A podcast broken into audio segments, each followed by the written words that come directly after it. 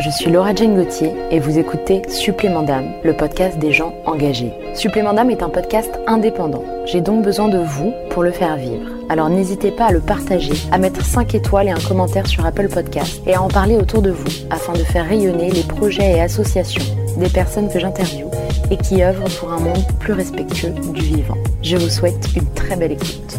3, 2, 1, c'est parti. Yes, we can. Bienvenue dans Supplément d'âme, le podcast des gens engagés.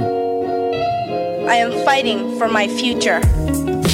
Notre maison brûle Je ne veux plus me mentir. et nous regardons ailleurs. We cannot sit back and Nous ne hope pourrons that pas everything dire works out for the best. que nous ne savions pas. We all know that it takes more than one to win this que Nous ne fight. savions pas. Nous avons tous du potentiel, quasi infini. We really can change the world. You should not doubt. Il m'est bien difficile aujourd'hui de vous écrire cette introduction sur mon invité. Les mots me semblent bien limités et limitants pour vous exprimer sa beauté et sa richesse. Je vais donc commencer par les faits. Kamal Osman, c'est un homme de 39 ans et c'est l'un des pionniers du rap en France. En 95, il rejoint le collectif Time Bomb avec son frère Cassim, aux côtés de Booba, Ali, qui formait les Lunatiques, Pete Bacardi, Oxmo Puccino et plein d'autres. Par la suite, il crée Haussmann et Miller, sa propre maison de production et d'édition musicale, qui devient vite l'une des plus actives dans le rap. Mais si j'ai invité Kamal à mon micro, c'est parce qu'il a sorti en octobre dernier un livre coup de poing qui porte le même nom que son collectif, Time Bomb, et dans lequel il raconte son histoire. Son histoire, c'est à la fois celle de tant d'autres, mais c'est aussi une histoire hors norme. C'est celle d'un enfant qui a grandi trop vite et celle de la misère sociale. Mais c'est aussi celle de sa rencontre avec le premier grand amour de sa vie, le rap. Celle de sa persévérance à poursuivre ses études. Celle de son deuxième grand amour, l'écriture. Ce livre, il l'a écrit pour raconter un bout de l'histoire du rap en France, mais aussi pour témoigner de ce que c'est que de grandir en dehors de la norme, en dehors de la normalité, et nous raconter tous les obstacles et toute la souffrance qui se niche sur la route de toute personne minorisée. Je vous souhaite une très belle écoute. Bonjour Kamal Osman. Bonjour Laura Jane. Je suis ravie d'être avec toi dans mon salon euh, pour cette interview. Ça fait quelques temps que, que je t'ai contacté. On arrive enfin à se voir. Il y a eu plein de, plein de trucs qui ont fait que on n'a pas réussi avant. Ouais. Euh, alors si je te reçois aujourd'hui, c'est euh, parce que tu as écrit un livre qui s'appelle Time Bomb, C'est ça. qui est un super livre. Tu Merci racontes euh, bah, ta vie en fait. hein. C'est ça. Du coup, ma première question, elle est assez simple. Est-ce que tu voudrais bien bah, nous raconter ta vie? En toute simplicité. Elle est, elle est un peu sim- elle est assez simple la question, elle est assez simple, pas, pas tant que ça. Euh, La c'est question est difficile, de répondre euh, et de, te dire ce qu'est ce ce ce ma vie euh, en, en très peu de temps, mais en- ce que je raconte dans le bouquin, en tout cas, c'est euh, mon parcours pour euh, parler euh, de ce qui, moi, me tient à cœur et, et aussi de musique. J'ai été pendant longtemps producteur de musique et il y a beaucoup d'artistes qui me demandaient comment était l'époque Time Bomb. Donc, euh, l'époque que Time Bomb, c'est euh, environ 96-97, parce que ces artistes-là écoutaient énormément euh, ce qu'on faisait à l'époque. Et donc, j'ai décidé de raconter ma vie pour raconter aussi cette époque-là. Maintenant, Mais tu pars bien avant ça, puisque tu parles de ta voilà. naissance, c'est ça. ton enfance. Si j'ai décidé de parler de mon enfance, c'est parce que pour comprendre les volontés qu'a un artiste, il faut avoir entendu sa vie. Euh, on se réveille pas un matin euh, en nous disant que on va prendre un micro et qu'on va parler de ce qui se passe dans notre environnement. C'est beaucoup plus profond que ça et euh, donc je trouvais ça beaucoup plus intéressant que les gens entendent ce qui amène un artiste à monter sur un pupitre et, prendre, et pour prendre un micro. Je trouve ça vraiment plus intéressant. Et donc c'est pour ça que je raconte ma vie. Vraiment, elle est un outil, ma vie, dans, dans, mon livre Time Bomb. Euh, j'ai pas spécialement envie de la mettre en lumière. Ce que je voulais, c'était parler de ce que rencontre, les, problématiques que rencontre cette personne qui est moi. C'est ça dont je vais parler. Alors euh, maintenant, pour rentrer dans le détail, ce serait un peu long. Peut-être qu'on devrait conseiller euh, aux auditeurs de lire le bouquin parce que ouais, ça parle de l'école primaire, ça parle bien avant ça de famille d'accueil. euh, Après, ça parle de, du rapport à l'école, au collège. Ça parle euh, de son rapport avec les autorités. Ça parle du rapport euh, à la monoparentalité parce que ma mère nous a élevés seuls. Ça parle du rapport au père qu'on n'a pas connu mais qu'on a rencontré très peu. Ça parle de musique donc et de l'importance qu'elle a dans nos vies, dans ma vie. Ça parle euh, de son rapport aux études supérieures. Ça parle de son rapport à l'extérieur, parce qu'ensuite, quand je rencontre la fac, je rencontre finalement l'extérieur, euh, un autre environnement en fait. Et, euh, ensuite, c'est la vie d'adulte d'un enfant qui a vécu tout ça. D'où Time Bomb, parce que après ça devient explosif. Alors du coup, tu, commences le livre en parlant de, bah, de tes premières heures sur Terre. Est-ce que tu veux bien nous raconter ce qui s'est passé dans tes premières heures sur Terre? Bah, mon père a voulu me tuer, juste, euh, juste ça. Ma mère, quand elle sort de la maternité, euh, euh, et, quand elle arrive chez nous, elle vit une énorme dispute avec mon père. Et je suis au cœur de cette dispute, lui il ne voulait pas spécialement m'avoir. Et, et il décide de, me tuer, donc il prend un miroir dans la salle de bain et il le brise sur mon crâne. Euh, ma mère pense que je suis mort, parce que je réagis pas et euh, elle me balance sur le sofa. Et le temps de le dégager, euh, voilà, enfin ouais, elle prend le temps de le dégager et puis de le foutre à la porte quoi. Et ensuite elle appelle les pompiers. Et les pompiers lui disent que je suis encore en vie. Et, voilà, donc ça c'est mes premières heures sur Terre, mes premiers instants, et puis, puis le ton il est donné quoi. Quand tu arrives comme ça sur Terre, euh, ça te change vachement. Moi je m'en souviens pas, mais quand ma mère me le raconte, si tu veux, c'est comme un puzzle qui s'assemble parce que je sens des frustrations, je sens des, un malaise qui est social mais qui est aussi psychologique. Et euh, quand elle me raconte cette histoire, c'est comme si d'un coup tout devenait plus clair. Un non-dit est en fait dit quelque part. Le fait de ne pas le dire, c'est dire quelque chose. Et il y avait quelque chose qui, qui planait dans notre, dans notre foyer sur, euh, sur mon existence. Ça, tu l'as appris à quel âge? À 8 ans. et, et tu sentais? Ouais. Comment tu le sentais avec tes yeux, ton ressenti d'enfant? Il y a toujours, de toute façon, là, dans ce que je vais ex- exprimer, euh, il y aura forcément euh, euh, un décalage. Moi, je ressens quelque chose à 8 ans que j'essaie d'interpréter à l'âge adulte. Donc déjà, j'ai pas tout ce que je ressentais, j'ai simplement des brides, enfin ce qu'il en reste. Et euh, c'est même pas dit que je trouve la bonne réponse. Mais en tous les cas, euh, Tu le savais tu- Ouais, je le, je, je- je le sens parce que. Bah déjà, mon caractère, c'est la pre- première chose qu'il me dit. C'est-à-dire que je suis quelqu'un de très nerveux très tôt. Très, très, très tôt. Donc, euh, ça, je peux évidemment pas comprendre que, ça- que c'est lié euh, à un problème euh, tu vois, qui est lié au foyer. Mais. euh, c'est la tristesse, en fait. Il y avait une, une, une, une atmosphère souvent triste au-dessus de ma tête. Je ne comprenais pas pourquoi j'étais triste. Et alors, est-ce que c'est parce qu'il s'est passé ça ou parce que, parce que ma mère était triste à ce moment-là et qu'elle nous renvoyait sa tristesse? Est-ce que euh, je sentais qu'elle essayait de me cacher quelque chose, ça me rendait triste parce que je sentais que c'était moi qui étais euh, ciblé? Je sais pas, mais j'étais très triste quand j'étais entre 7 et 8 ans. Très très triste. Souvent, tout le temps. Euh, voilà. 7 ans, c'est l'âge que tu as, je me, je me souviens plus exactement, quand tu retrouves ta mère. Ouais, Parce que juste après ta naissance, euh, avec ton frère, vous êtes placé en famille d'accueil. ouais. Et ensuite, je te laisse raconter, parce que je vais pas raconter ta vie à ta place. Ouais, ouais, on est placé en famille d'accueil, ouais, parce que voilà, ma mère, après sa bagarre avec mon père, euh, euh, doit, un peu, doit se débrouiller seule. Et euh, comme elle arrive fraîchement des Comores d'Afrique, elle ne connaît pas euh, les codes et les manières, enfin, le- le- les, ouais, les codes pour pouvoir euh, s'en sortir. Elle sait pas trop comment faire, quoi. Elle parle à peine le français. Donc elle rejoint sa, sœur, ma tante. Et, euh, puis, bon, bah, ça n'a pas fonctionné parce que c'est difficile de vivre chez quelqu'un d'autre. Donc, c'était plus simple de nous placer en famille d'accueil. Et, et quand elle nous récupère six ans plus tard environ, mais au moins quatre ans plus tard, c'est là que, que donc je dois apprendre à vivre avec ma mère. Ouais. Je dois apprendre à vivre avec ma mère et, euh, et puis et puis après l'école primaire et, et tout ce malaise. En fait, euh, très rapidement, je me rends compte qu'on a une vie, une enfance différente de tous les autres camarades. En fait, je pense que dans le bouquin, euh, ce que je veux dire, c'est ça. Tu vois. Et, et par quoi ça, comment tu sentais ça? Quand tu arrives en école primaire euh, Comment est-ce que tu as su que c'était euh, pas le même type de parcours de vie? Des choses très simples, hein, comme euh, les baskets qu'on a au pied. euh, quand un pote vient à la maison, moi, le premier ami qui est venu à la maison, il n'y a pas cru aux conditions de vie. On vivait dans une pièce beaucoup plus petite que celle-ci, c'est 12 mètres carrés, et on était trois, et après quatre, puis après cinq. Mais il pensait que c'était, je sais pas moi, une chambre, et qu'en fait on avait un autre, un autre appartement sur le palier. Je dis non, non, c'est là qu'on vit. Donc, ouais, quand tu vis ça, tu comprends.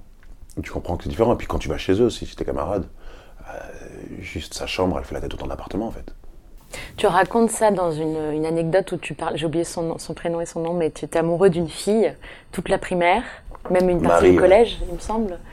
Marie, ouais, ouais, ouais, je suis amoureux d'elle jusqu'au collège. ouais. Et, euh, et et il y a une histoire où tu vas euh, à une fête chez elle. L'anniversaire en CM2, hein, quand je suis en CM2. Voilà, et là, il y a un. Toi, t'es gêné parce que t'as pris un livre chez toi pour lui offrir et tu Ouais. l'as emballé dans du journal. Ah ouais, un papier que j'ai trouvé dans la rue. Et, et alors que les autres ont tous ramené des cadeaux. euh, Normaux. Entre guillemets, normaux. ouais, ouais, ouais. Bah, tu l'as bien raconté. Et, euh, et ouais, ouais, ouais, bah, c'était ça. Après, euh, ça, ouais, ça fait partie de la liste euh, des choses qui m'ont fait comprendre qu'on n'avait rien, en fait. C'était la pauvreté. Et, euh, mais ça, c'est un, épisode assez douloureux, ouais, parce que t'étais gamin, t'es amoureux, et puis euh, tu voudrais être normal, au moins normal. Parce que même dans la normalité, après, c'est même pas dit qu'elle soit amoureuse de toi, tu vois. Même quand tu vis comme tout le monde. Mais alors quand tu vis même pas comme tout le monde, et puis en plus t'es le seul noir, enfin, c'était euh, tout ça des douleurs profondes pour un enfant. Un enfant, lui, arrive sur Terre juste. Tu vois, il ne comprend pas euh, la différence, il comprend pas la pauvreté, il comprend pas. Et moi, je me la prends de plein fouet. Je me prends de plein fouet la différence, je me prends de plein fouet la, la- la pauvreté, euh, euh, je me prends de plein, plein fouet la frustration. Et euh, c'est tout ce qu'il faut éviter à un enfant. à âge-là, Ouais, à ce moment-là, c'est bah, c'est- même ingérable. Moi, je suis nerveux aussi à cause de ça. Mais, Et puis parce qu'on n'a pas. J'imagine que tu, tu comprenais pas tout. tu l'intellectualises pas du tout. ouais. Non, non, non, non, non. Donc, euh, donc ça se traduit en fait par de la colère. T'es en colère juste. La vie te met en colère. Et puis, euh, et puis à cette période-là aussi, hein, je me suis demandé euh, si j'avais envie de vivre. Ce qui est fou à cet âge-là. Ce qui est complètement dingue. Parce que tout était douloureux. L'école, c'était obligatoire. C'est chiant, parce qu'en plus, c'est hyper violent de, de, de- d'être assis à une chaise, d'écouter quelqu'un. Et puis tu le dis que très tôt, tu es en échec scolaire. en échec scolaire, donc Et devant les camarades. Ouais, devant les camarades, c'était c'était hyper dur de prendre des mauvaises notes. Donc tout ça là, euh, déjà est très compliqué. En plus, à la maison, euh, on vit dans des conditions, euh, tu vois, invivables. Et, euh, et, et- et quand et puis quand je vais à un anniversaire aussi, je me rends compte que je suis différent de mes camarades. Oui, donc c'est, c'est- en fait, c'est injustice sur injustice. Et toi, Ouais. t'as rien demandé, comme tu disais, t'es un enfant, tu viens de Ouais. vivre sur Terre, Ouais. euh, tu viens d'arriver sur Terre et c'est tout, quoi. Exactement, exactement. Mais, euh, mais c'est ta réalité. Et ensuite, ça te forge un caractère. Ça te forge un caractère parce que tu te dis, bon, bah ok, puisque chacun a son destin, moi le mien c'est celui-là, qu'est-ce que je dois en faire? Et tu le dis que tu as un espoir. hein. Il y a un moment donné où, dans le livre, tu dis euh, Je savais plus, je savais pas très bien ce que la vie me réservait, mais je commençais à sentir qu'elle réservait quelque chose de grand pour moi. Ouais, ouais. Quand j'arrive au collège, alors ça c'est, je sais pas comment l'expliquer. Quand j'arrive au collège, je sens qu'il y a quelque chose qui est fait pour moi. Et, euh, mais peut-être qu'en fait, je pressentais l'urbain, tu sais, l'arrivée de, l'urbain- de, de- de- de la musique urbaine, de toute la culture urbaine. Et, euh, et, et- et je sentais aussi que moi, c'était, j'étais profondément le client, tu vois, de la culture urbaine. J'étais urbain profondément. Et donc peut-être que indirectement, j'ai senti qu'on pouvait euh, faire notre place, mon frère et moi, dans cette culture-là, mais sans même l'avoir encore euh, palpé, entendu ni vu. C'est le collège juste. Quand j'arrive, je me dis, Hum, hum, il y a une atmosphère là, il y a un mouvement où je vais, où je vais trouver ma place. Et, peu de temps après, on fait écouter NTM. C'est assez fou hein, ce que je dis, c'est vraiment réel. Juste quand j'arrive au collège, vraiment, je me dis, il y a quelque chose pour moi. Et ça me donne énormément d'espoir. Énormément d'espoir. Je sais pas Tu si- vas enfin pouvoir trouver ta place là où tu l'as Exactement. pas trouvée dans le Exactement. système éducatif, dans le système normé. Ouais, ouais, ouais. Mais en y réfléchissant, je pense que ça va peut-être du regard des autres. Peut-être que dans le regard des autres, je sentais que eux se disaient Ah ouais, lui, c'est le vrai de quelque chose. Le vrai de ce mouvement-là. Tu vois, nous- pendant que nous, on prétend connaître ci ou connaître ça, peut-être que eux, dans leur veine, ils sentaient que moi, je venais vraiment de ce que eux prétendaient être. Tu vois et, euh, et, c'est un certain crédit qu'on me donnait. quand je prenais la parole, euh, la manière dont je me comportais avec les professeurs, etc., ils se sont dit, ah, lui, il fait pas semblant, lui. Tu vois? Un truc de ce de. Je représentais ce que eux, peut-être déjà, euh, fantasmaient. Tu vois? Et je me suis dit, bon, bah, j'ai une place quelque part. Peut-être à travers le regard des autres. Il y a euh, un moment dans le livre, à plusieurs moments d'ailleurs, tu fais parler des, des personnages, entre guillemets, enfin des personnes qui ont d'ailleurs réellement existé dans ta vie. Ouais. Tu fais parler euh, ton instit quand tu es tout petit, euh, ton institutrice, tu fais parler euh, le directeur d'un des internats où tu vas, où tu vas passer, Ouais. et tu fais parler, entre autres, un commissaire. Ouais. Moi, la manière dont, dont j'ai interprété, euh, je vais mettre ça comme ça parce qu'en fait on m'entend pas. La manière dont j'ai interprété euh, ces, ces ces chapitres qui sont tout petits en réalité, hein, Ouais. c'est, c'est, j'entends moi une, que tu dénonces le système, Ouais. euh, système éducatif, le système policier, etc.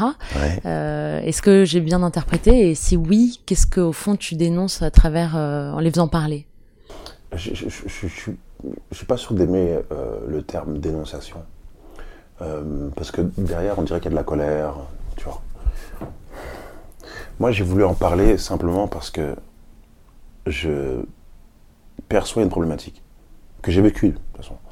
Et euh, j'ai plus envie de voir les choses s'améliorer, mais pas avec de la colère, simplement en disant peut-être que mon témoignage peut aider certaines personnes qui cherchent des solutions.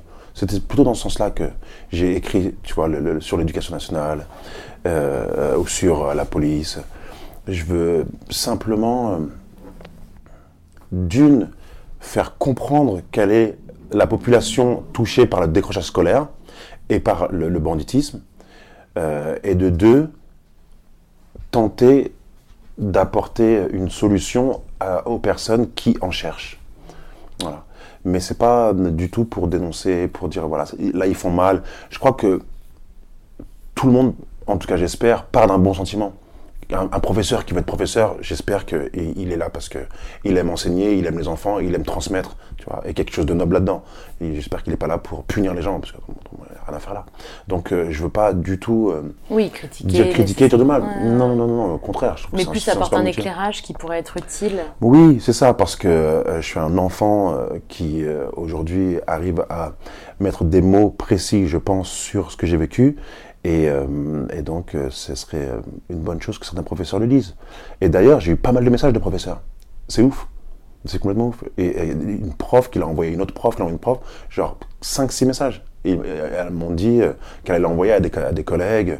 Donc, ça, je crois, éclairer quelques personnes éclairer quelques personnes parce que de toute façon ce que je dis c'est hyper pas profond mais personnel c'est en ça que je crois que c'est différent de, de l'expérience qu'ils ont eux parce que ils doivent avoir un peu de mal à faire parler les élèves de faire, par- de faire parler les élèves ça, ça va pas être simple. Et surtout les élèves n'ont pas forcément les mots tu vois sur euh, sur, la, sur- sur la problématique c'est ça.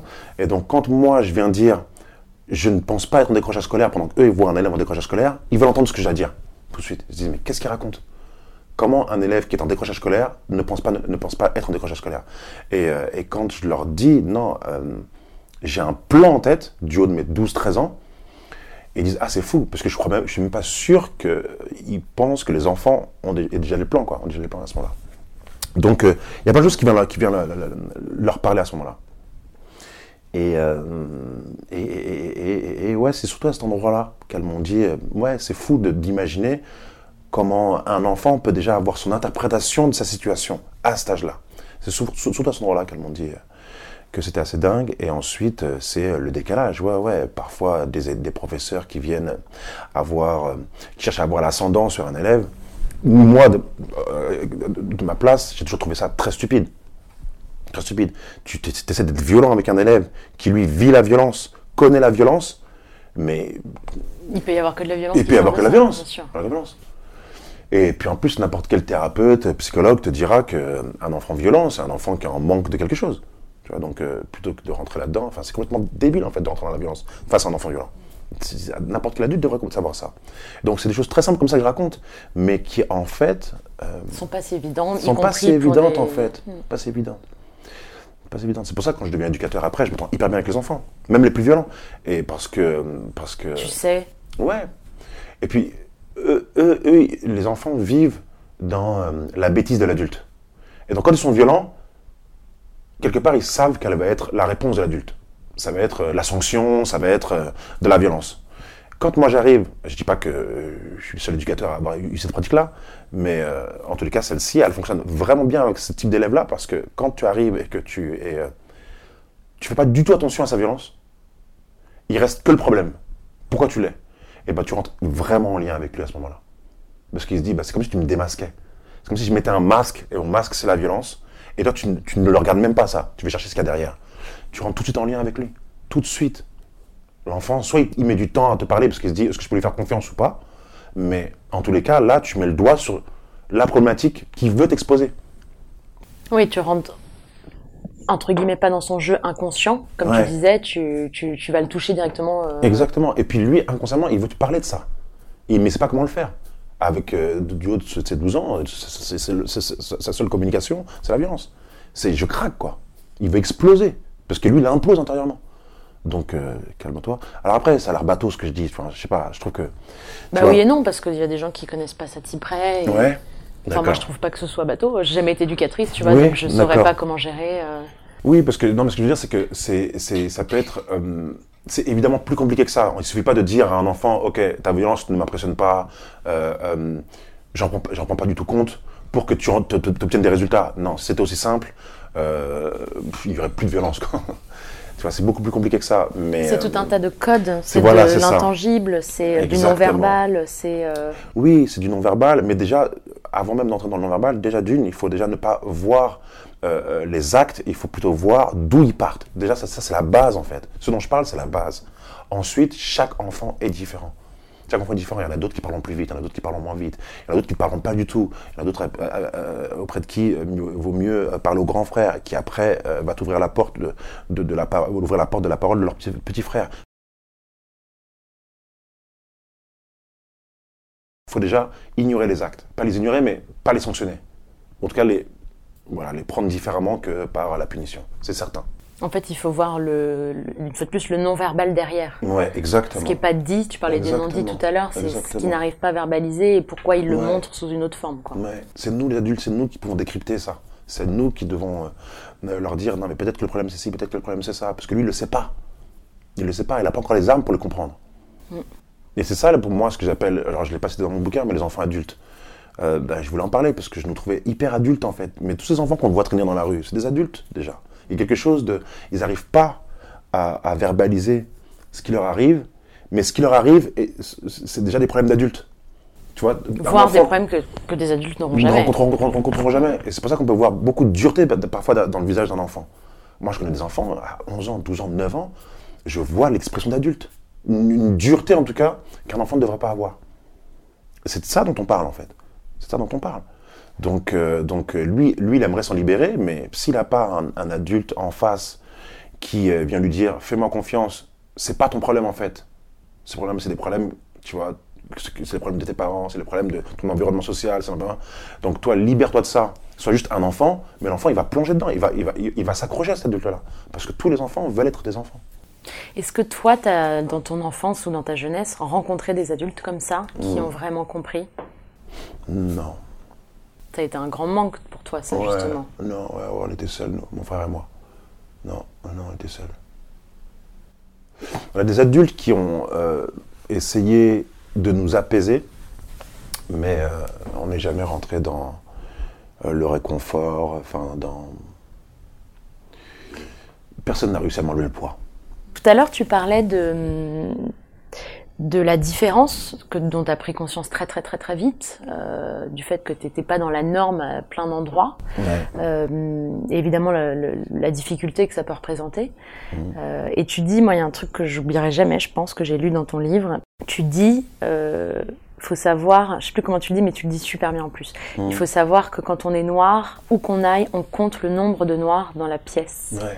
Et d'ailleurs, Aïssa Maïga l'a dit sur scène, j'ai beaucoup pensé à toi euh, au César. Mais c'est drôle, hein. Et je me suis dit, bah, c'est fou parce qu'en l'espace de quelques semaines, je, je le Non, lis on euh, et peut pas l'entends. l'inventer, elle n'a pas lu mon livre. je veux Non. non, non, c'est réel, c'est réel, c'est réel. C'est vraiment réel. Mais, mais même Trevor Noah, parce que je parle après d'un humoriste qui en parle, etc. Mais nous, on le sait tous. On le sait tous. Comme, euh, tu sais, dans Fight Club, où euh, les membres du club se saluent un peu euh, d'une rue à l'autre, tu sais, pour, euh, pour montrer qu'ils sont de, ce même clan, en tout cas, qui ont les mêmes idées. Nous, quand on est loin d'une ville ou d'un quartier où il y a euh, beaucoup de noirs, si on en croise un à, à 100 mètres, on peut, on peut hocher la tête et dire bonjour. C'est comme ça. C'est comme ça. Parce que, waouh. Ah, Parce que c'est hyper violent. hein. Ouais, ouais, ouais. Bah, tu sais, déjà, c'est Baldwin qui est génial. euh, James Baldwin qui raconte, euh, donc l'auteur, hein, qui raconte euh, beaucoup mieux que moi euh, ce dont on parle là. Lui, il dit qu'un enfant n'a pas conscience de ce qu'il est socialement. D'abord. Il est. Il est juste. Et euh, pour les enfants noirs, quand euh, ils naissent dans un continent blanc, quand, quand ils se rendent compte de ce qu'ils sont, est une déchirure terrible. Déchirure terrible parce que d'un coup, que tu le veuilles ou non, il y a toute l'histoire qui te tombe dessus. Pourquoi? Déjà pour commencer, pourquoi je suis pas blanc? Je suis dans un pays, en Occident, euh, euh, qu'est-ce que je fous là en fait? Mon continent, c'est l'Afrique. Donc déjà, d'une, il y a une espèce de déchirure parce que euh, en tant qu'enfant, tu as des héros, en tant qu'enfant, tu as des jouets, etc. Et tu te rends compte que tout ça, C'est normé. normé, mais a une autre norme, pas la tienne. Donc euh, c'est la première déchirure chez un enfant euh, euh, qui vit en Occident noir. Et, euh, et sans parler après de pauvreté, sans parler après de, même de racisme ou autre. Donc, donc ouais, c'est euh, c'est euh, un peu c'est un peu les- les- les- ouais tout ce que je raconte c'est finalement tous les endroits où euh, on peut sur notre parcours avoir mal. Et, euh, et il se trouve que quand tu as cette construction là, et ben euh, après automatiquement tu as des automatismes. Tu arrives au collège, tu dis bon bah alors il y en a combien d'autres là qui ont vécu ce que j'ai vécu? Et, euh, et- et le pire, c'est que c'est tellement général chez les Noirs qu'on ne s'en parle même pas. On ne s'en parle Vous même pas. savez. On sait. On sait, on sait. Quand on arrive dans la même classe, tous, on fait. Il n'y a même pas de conversation, c'est genre. C'est tout, quoi. Et, euh, et ouais, ouais, donc je trouve ça drôle d'en parler parce que, ouais, c'était un bouquin où je me suis dit que, voilà, ça pouvait être. euh, Enfin, c'est un Bah, bon, un podium. Ouais, c'est un bon podium, je trouve, pour raconter ce genre de choses, quoi. De choses. Après, voilà, on, en sort, on en sort vivant de tout ça. hein. Mais, euh, mais c'est bien de le communiquer, juste que les gens sachent, c'est tout. Je confirme qu'on, au travers de, de ton tes témoignages, il y a plein de choses qu'on comprend euh, autrement que euh, si c'était politique, autrement que si c'était, euh, comme tu disais, une dénonciation d'un truc, etc. Mmh. En fait, moi, la manière dont j'ai perçu ton témoignage, c'est que c'est c'est pas de la colère, c'est juste je raconte. C'est tout. Mais c'est beaucoup plus puissant. Enfin, c'est tout aussi, voire beaucoup plus puissant, je trouve. Bah, je pense, oui. Parce que là, oui, du coup, on, et forcément, on s'identifie. Mmh. Même si on n'a pas du tout la même histoire, par définition, on se met à ta place. Ouais, ouais, ouais. Et du coup, on le vit bien. avec toi, au fond. Exactement. Mais, mais c'était le but, hein, clairement. Que là, je fais un peu l'innocent, genre, ah ouais non, non, non, non, non, non, que je me remémore à la manière dont je l'écris, je me suis dit, l'idéal serait que les gens se mettent à ma place. Mais pas pour, euh, voilà, me placer en victime. Juste, juste pour le temps d'un livre, voilà, essaie de comprendre qui, qui est ton voisin. Je suis un Parisien, j'ai vécu à Paris, euh, je suis chez moi, tu vois, et, euh, et parfois, je me rends compte qu'il y a une distance terrible entre moi et mon voisin, moi et mon pote. Tu vois, j'ai des meilleurs amis qui n'ont jamais vécu ce que j'ai vécu. Et euh, une fois que je, quand je leur ai raconté, ils, se disaient Ah ouais, attends, c'est dingue, ça enlèverait notre amitié, peut-être même que ça la renforce. Et je trouvais ça cool de pouvoir le raconter à tout le monde, en fait, pour que les gens, tu vois, soient au courant. Juste soient au courant. C'est pour mieux vivre ensemble, tout simplement. À un moment donné, mon éditeur m'a dit ça. Il m'a dit En fait, t'es un grand humaniste. Tu voudrais que tout le monde s'aime, quoi. J'ai dit Mais oui Mais grave Mais grave Parce qu'on ne peut pas subir euh, son environnement social. Notre environnement social ne peut pas nous séparer.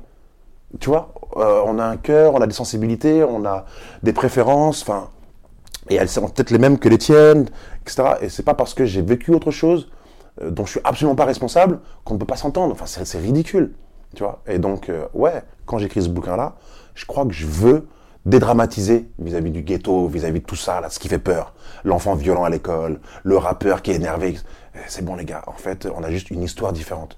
Mais euh, on peut très bien s'entendre à plein d'endroits, tu vois.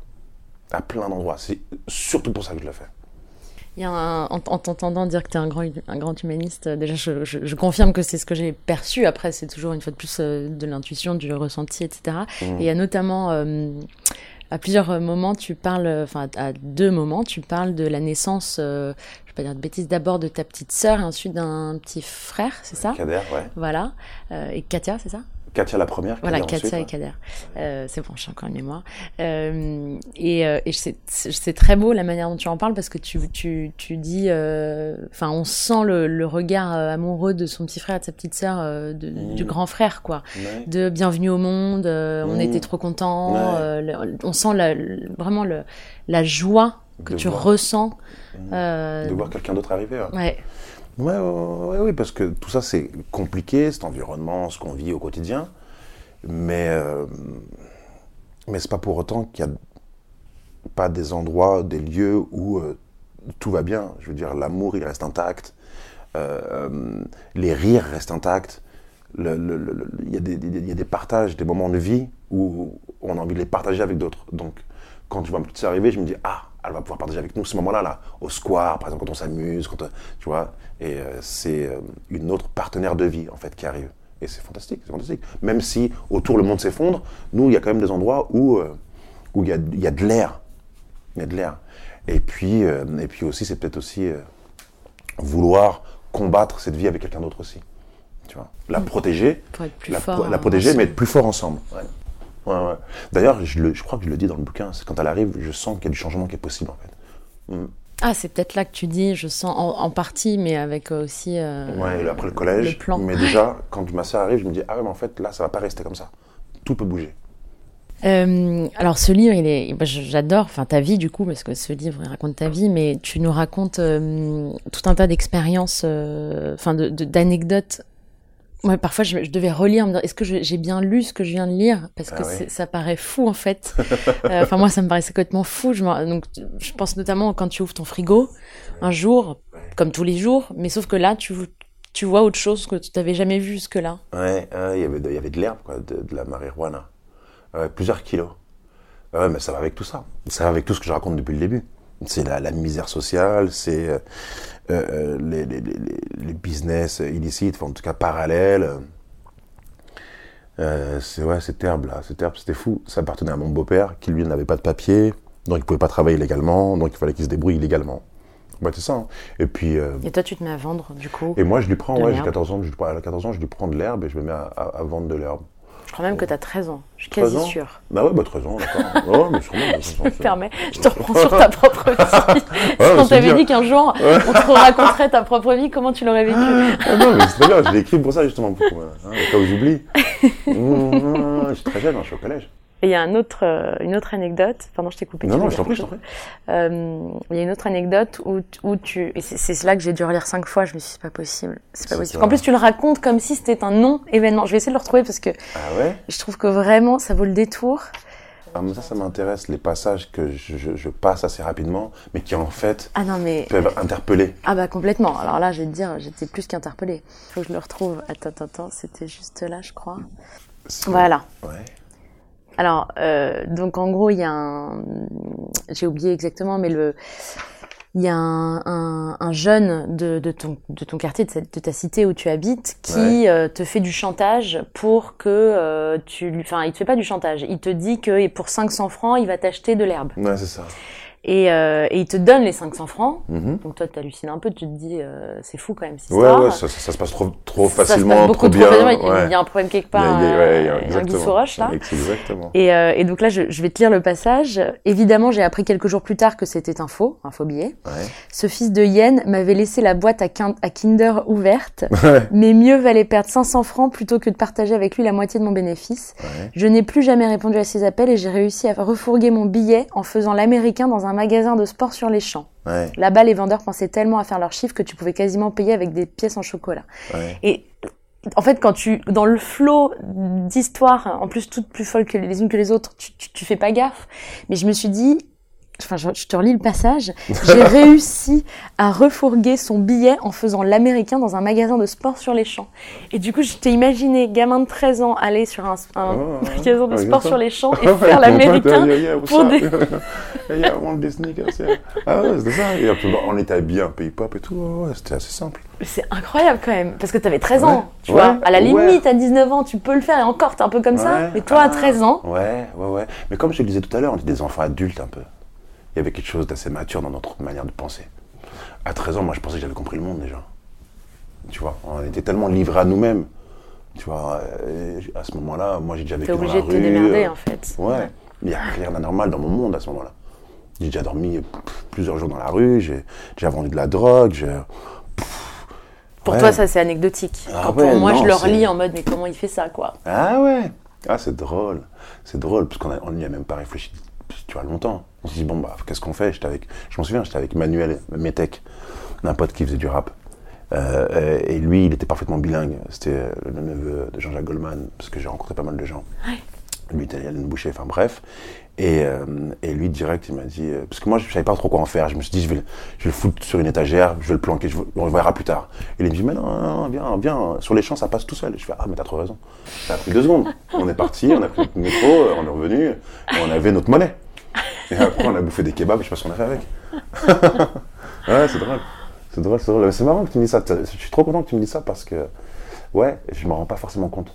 Bah non, parce que toi c'est ta vie, donc Ouais, tu vois ouais, pas les, ouais. par- les passages. euh, C'est ouais, important. Là, je me dis que c'est bon, voilà. Et encore, j'ai dû même hésiter avant de le mettre. Il fallait juste que je raconte la suite de cette histoire de billets, mais ouais, s'il n'y avait pas eu ce billet-là, j'aurais pas raconté ce truc-là, quoi. Bon, et puis évidemment, il y a quand même un moment dans le livre où euh, tu nous racontes euh, l'histoire d'amour, je cite, l'histoire d'amour de ta vie, Ouais. Alors. le rap.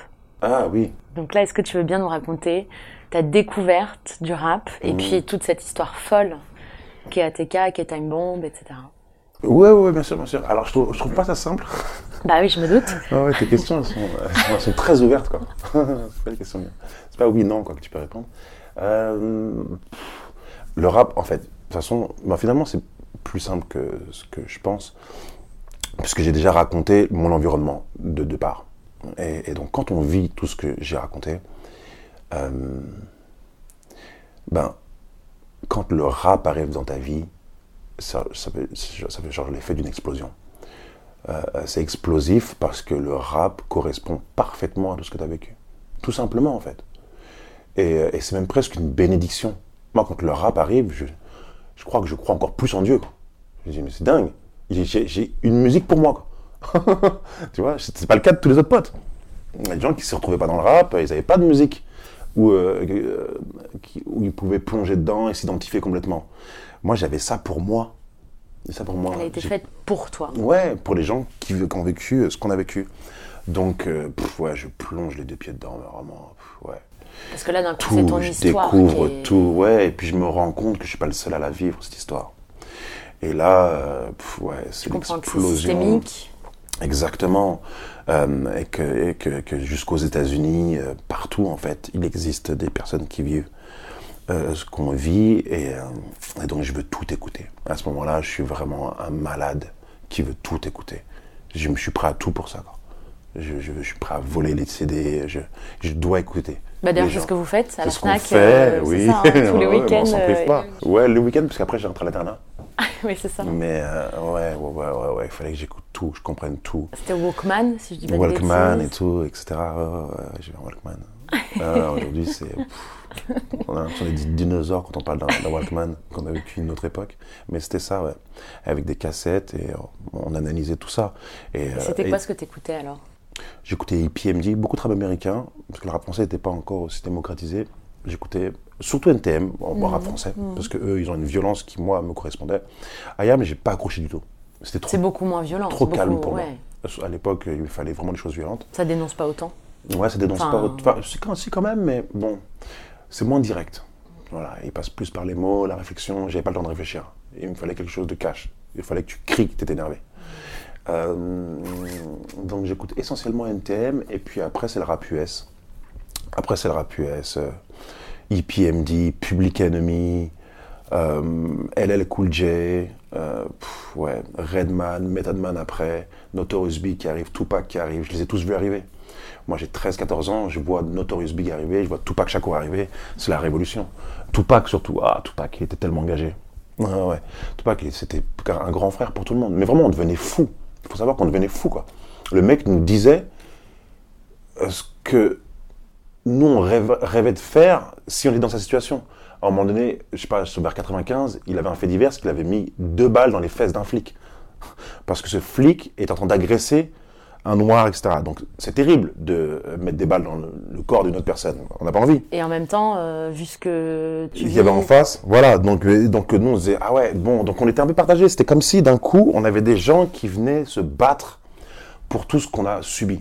Et euh, c'était des héros, c'était des héros, des grands frères, des héros, tout ce que tu veux, tout ce que tu veux. Et puis le raconter en musique en plus. Nos peu d'amis qui parlaient parfaitement anglais, mais pff, on les sollicitait tous les jours. Qu'est-ce qu'il a dit là? Ce que je ressens, c'est fou. Faut que tu me traduises. Donc Métèque, qui passait sa vie ouais, à traduire. nous traduire. Ah, il adorait ça. C'est lui donner une place en plus. Tu vois? Il lui donnait une place. Il passait son temps à traduire. Mais vraiment, dès qu'il y avait une nouvelle chanson, mettez qu'il est où? Appelez-le. On faut qu'il me traduise ce texte. C'était que ça. Et il arrivait parce que c'est quand même un peu technique. Ouais, ouais, mais il y arrivait. Ouais. Il était bilingue. Il a eu la chance d'aller aux États-Unis très tôt avec sa mère. Étienne aussi, un autre pote. euh, le frère de Hill des X-Men, Mm. a- a- nous traduisait beaucoup, il parle anglais parfaitement. C'est lui un peu qui, d'ailleurs, euh, par son grand frère, t'a fait connaître le rap US. Parce que tu racontes un peu. Euh, Non, euh, c'est plutôt un autre pote dans le foyer où on était pour euh, jeunes mères isolées, qui s'appelle euh, euh, Thierry Mouquet, qui lui nous fait découvrir le rap US. Donc quand on rencontre Étienne, en fait, on a ce point en commun là. C'est que lui, il aime beaucoup le rap US. Après, c'est avec lui que j'ai approfondi. Oui. Après, je passe beaucoup de temps euh, à décortiquer les clips de rap parce qu'il y a l'émission Yo MTV Rap qui arrive en France. euh, et, euh, et tous les dimanches, On est au, dimanche. tout début, en fait. On est au hein. tout début. Toi, tu as vécu et fait, d'ailleurs, les premières ouais. heures. euh. Hum, hum, hum, ouais, le rap en France, carrément. On rappait, et puis de toute façon, maintenant, sur Wikipédia, dans les 17 quelques livres qui retracent l'histoire du rap français, ouais, ATK, Time Bomb est mentionné, évidemment. Et alors, il y a un moment où euh, tu racontes que tu as vécu, alors je sais plus comment tu le dis, mais je vais, le- je vais le dire à ma manière, tu, tu fais un entretien d'embauche pour, avec il, Ouais, ouais, ouais, justement. c'est ça, Euh, on va dire ça comme ça. Ah, mais on était très sérieux dans le rap.